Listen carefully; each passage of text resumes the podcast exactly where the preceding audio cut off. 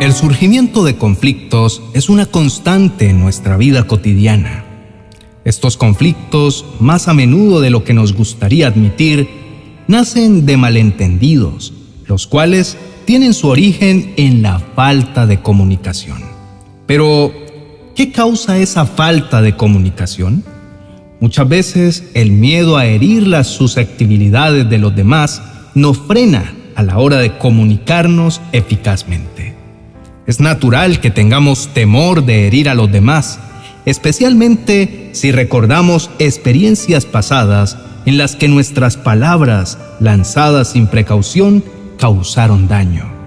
Pero este análisis de nuestras acciones pasadas nos lleva a una reflexión más profunda. ¿Qué intención tenían esas palabras que lastimaron a otros? Si nuestras palabras estaban motivadas por un genuino amor, y la intención de edificar, no deberíamos preocuparnos demasiado por la situación que se generó a su alrededor. El amor puede doler en ocasiones, especialmente cuando se traduce en palabras honestas y directas, pero siempre busca el bien del otro. Sin embargo, si la intención detrás de nuestras palabras era hacer daño, entonces nos enfrentamos a un problema que debemos reconocer y llevar al Padre en oración para buscar su perdón y ayuda. En muchas ocasiones es necesario hablar y el amor no puede callar cuando es vital hacerlo. Nuestras palabras de exhortación deben ser pronunciadas siempre con la intención de edificar, no para destruir.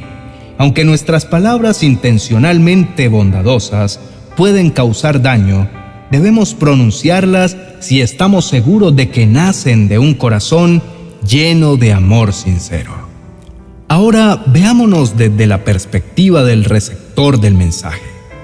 ¿Cómo hemos recibido las palabras que se nos han dicho? ¿Con humildad? ¿Sabiendo que nos ayudarán a crecer? ¿O como una agresión que requiere una respuesta contundente de nuestra parte? Si no nos ponemos a la defensiva, podremos aprender y crecer a partir de las advertencias y consejos que se nos dan. Sin embargo, si adoptamos una actitud conflictiva, todo lo que se nos diga será interpretado como un ataque, avivando la llama del conflicto. Apreciado oyente, la mansedumbre y la humildad son esenciales en nuestra vida diaria para manejar, esquivar o resolver conflictos. Cada día nos encontramos con situaciones que amenazan nuestra paz, pero es nuestra elección permitir que nos roben esa tranquilidad. Es nuestra responsabilidad decidir si reaccionamos impulsivamente o si pensamos antes de hablar. Las palabras son poderosas, pueden crear o destruir, pueden edificar o derribar. Cada vez que hablamos debemos hacerlo conscientes de este poder no se trata solo de lo que decimos, sino también de cómo y por qué lo decimos. Las palabras nacidas del amor, incluso si son duras, tienen el poder de curar y transformar. Por otro lado, las palabras lanzadas con la intención de herir, independientemente de cómo estén disfrazadas, solo pueden dañar. Consideremos la importancia de nuestras palabras en nuestras relaciones con los demás. ¿Qué tipo de huella estamos dejando? ¿Son nuestras palabras una fuente de edificación o una fuente de destrucción? ¿Cómo nos sentiríamos si fuésemos nosotros los que recibimos nuestras propias palabras? Pensemos también en cómo recibimos las palabras de los demás. ¿Estamos abiertos a la crítica constructiva? ¿O estamos tan a la defensiva que cualquier palabra en nuestra contra se interpreta como un ataque? Recordemos que la humildad y la mansedumbre son virtudes que nos permiten crecer y aprender.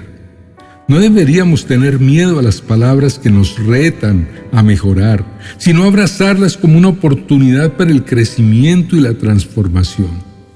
El amor es el fundamento de una buena comunicación. El amor se preocupa por el bienestar del otro y busca su crecimiento y prosperidad. El amor habla, pero también sabe cuándo callar. El amor es honesto, pero también es compasivo.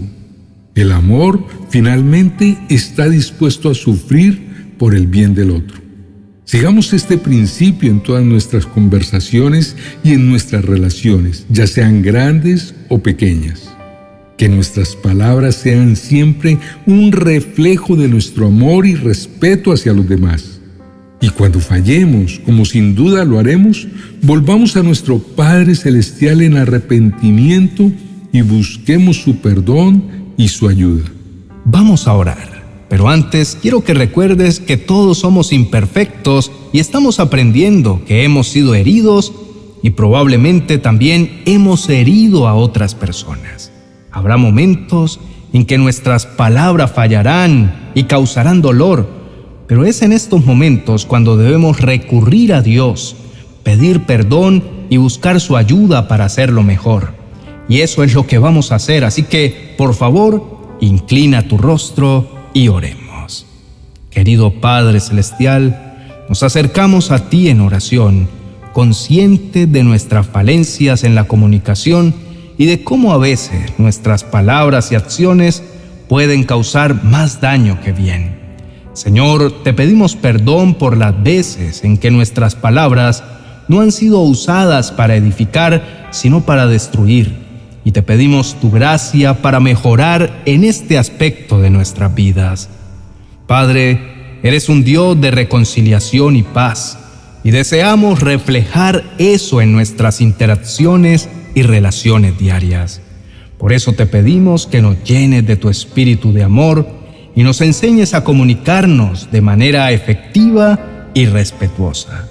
Ayúdanos, Señor, a ser pacientes, a pensar antes de hablar, y a elegir nuestras palabras con sabiduría y tener mansedumbre y humildad.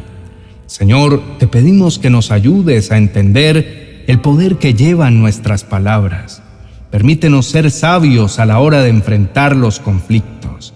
Enséñanos a usar nuestras palabras para llevar esperanza, amor y aliento a los demás. Amado Dios, sabemos que el amor es la clave para una comunicación efectiva y para la resolución de conflictos. Por eso te pedimos que así como tú nos has amado, ayúdanos a amar a los demás. Permítenos ver a los demás como tú los ves y amarlos como tú los amas. Que nuestras palabras y nuestras acciones reflejen tu amor y tu gracia. Padre, te pedimos que nos ayudes a ser receptivos a las palabras de los demás, que podamos recibir críticas constructivas con humildad y gracia sabiendo que también son oportunidades para crecer y mejorar. Ayúdanos a no tomar las palabras de los demás como ataques personales, sino como oportunidades para aprender y crecer. Señor, reconocemos que no podemos hacer esto solos. Necesitamos tu ayuda y tu guía en cada paso del camino. Te pedimos todo esto en el nombre de tu amado Hijo, nuestro Señor Jesús, quien es nuestro ejemplo perfecto de amor y comunicación efectiva. Amén y amén. Queridos hermanos y amigos, su presencia y compañía han sido una bendición y es una alegría contar con ustedes hasta el final. Si esta reflexión les ha bendecido, háganoslo saber con un me gusta. Y si aún no te has unido a nuestra comunidad en línea, puedes suscribirte a nuestro canal y no olvides activar las notificaciones para mantenerte informado sobre nuestras próximas publicaciones. También los invitamos a compartir sus experiencias personales, reflexiones y peticiones de oración en la sección de comentarios. Su interacción es inmensamente valiosa para nuestra comunidad y puede brindarles ayuda y aliento a muchas personas. Que el favor de Dios, su paz y su amor los acompañen hoy y siempre. Bendiciones. 40 oraciones y promesas para reconciliarse con Dios y los demás. El mejor recurso para iniciar la transformación de tu corazón y fortalecer tu relación con Dios y con todos los que te rodean. Tu alma está a punto de sanar y ser renovada. Adquiérelo en amazon.com y no te pierdas de los demás libros de nuestra serie 40 oraciones y promesas.